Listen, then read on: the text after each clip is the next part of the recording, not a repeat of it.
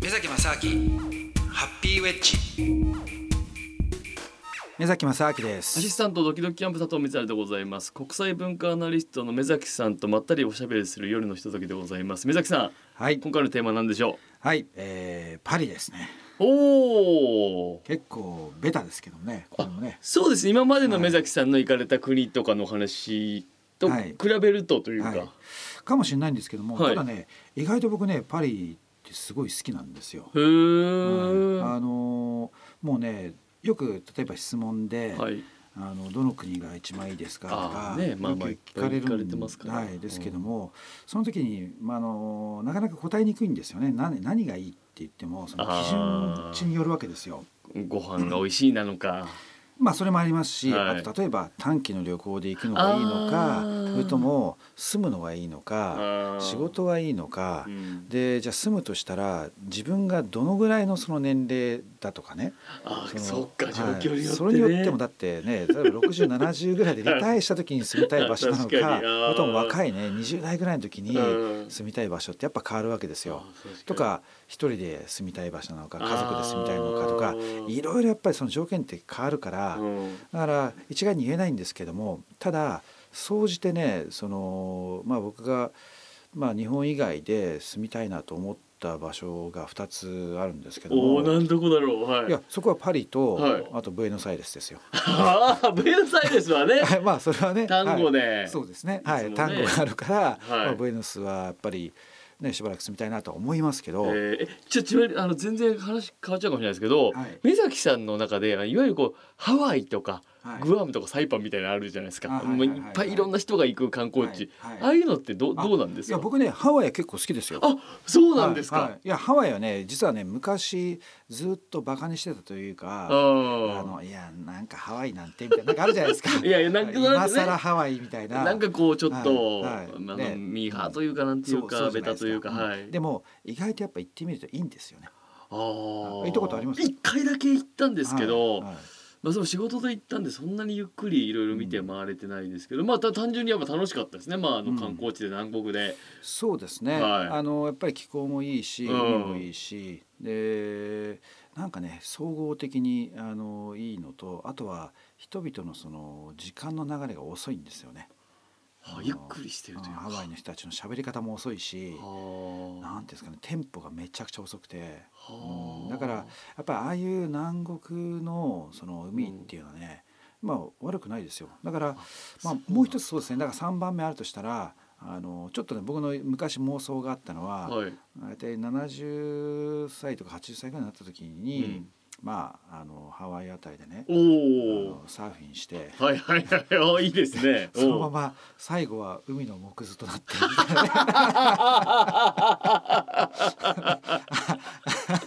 消えてくっていう。それがいいかなと。なんかあれ目崎さん最近見ないけどどうしたって泳ぎに行って以来見ないなみたいになってね。行っちゃったよみたいなね。かっこいいな。いやそうなんですよ。あの昔の映画であのハートブルーっていうのを知らないですかね。わかんないです。はい。あのパトリック・スウェイジとあと、えーキアヌ・リーブスの話で、キアヌ・リーブスが FBI 捜査官であのアンダーカバーの FBI 捜査官ででパトリック・スウェイジってあのあれですよ、ダーティーダンシングのあの、はい。はい、あのゴーストとかのね。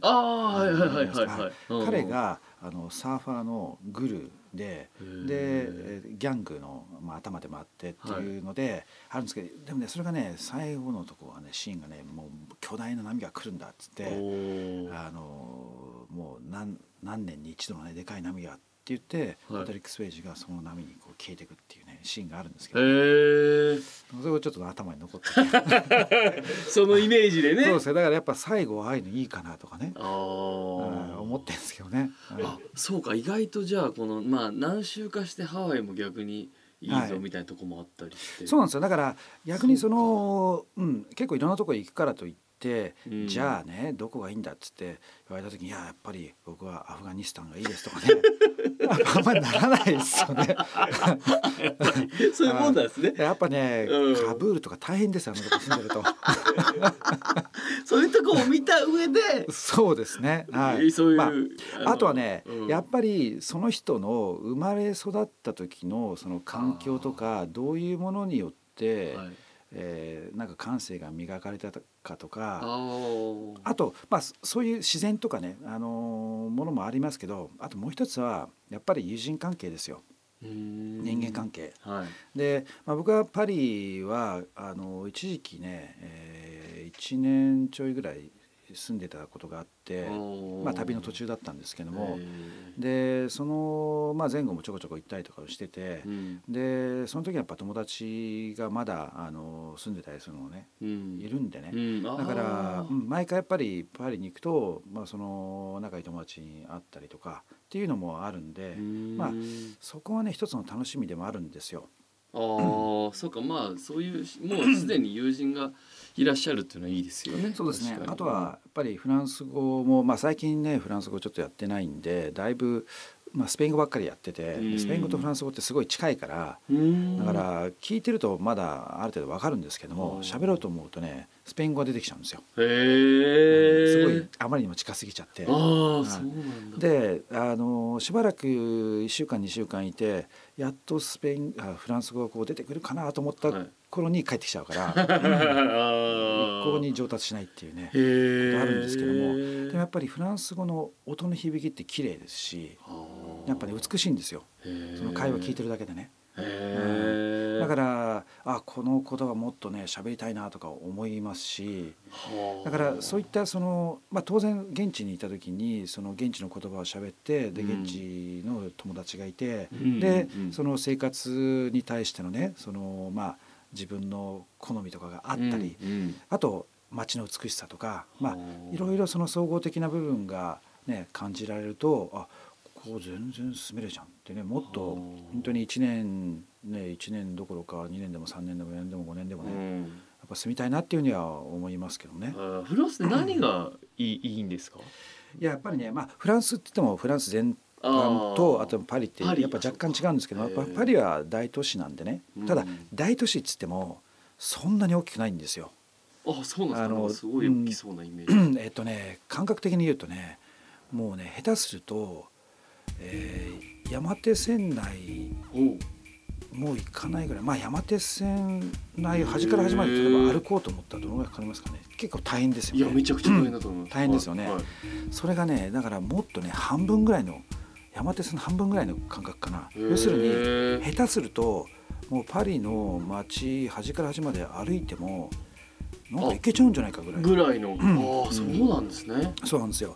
だからでそれが単に歩くだけじゃなくて散歩して歩いてるだけでも、うん。街並みがめちゃくちゃ綺麗なんですよね。うん。だからでパリってあの街のあの景観条例とかが結構厳しくてで建物が、えーある程度の、ね、確かに20メーターか以上は建てらんないなってるんですよ。あじゃあ高い建物はないんですね。ないんですよ、うん。あそうなんだ。一切、うん、高いビルとかが建ってないからももう全てがでほとんどがねものすごい古いあの100年前200年前の建物がずっと建ってるんですよ。うん。だからであそそれとねあと、はい。あの街中に電柱とかが一切ないんですよ、あもう地下って全部地下なんで。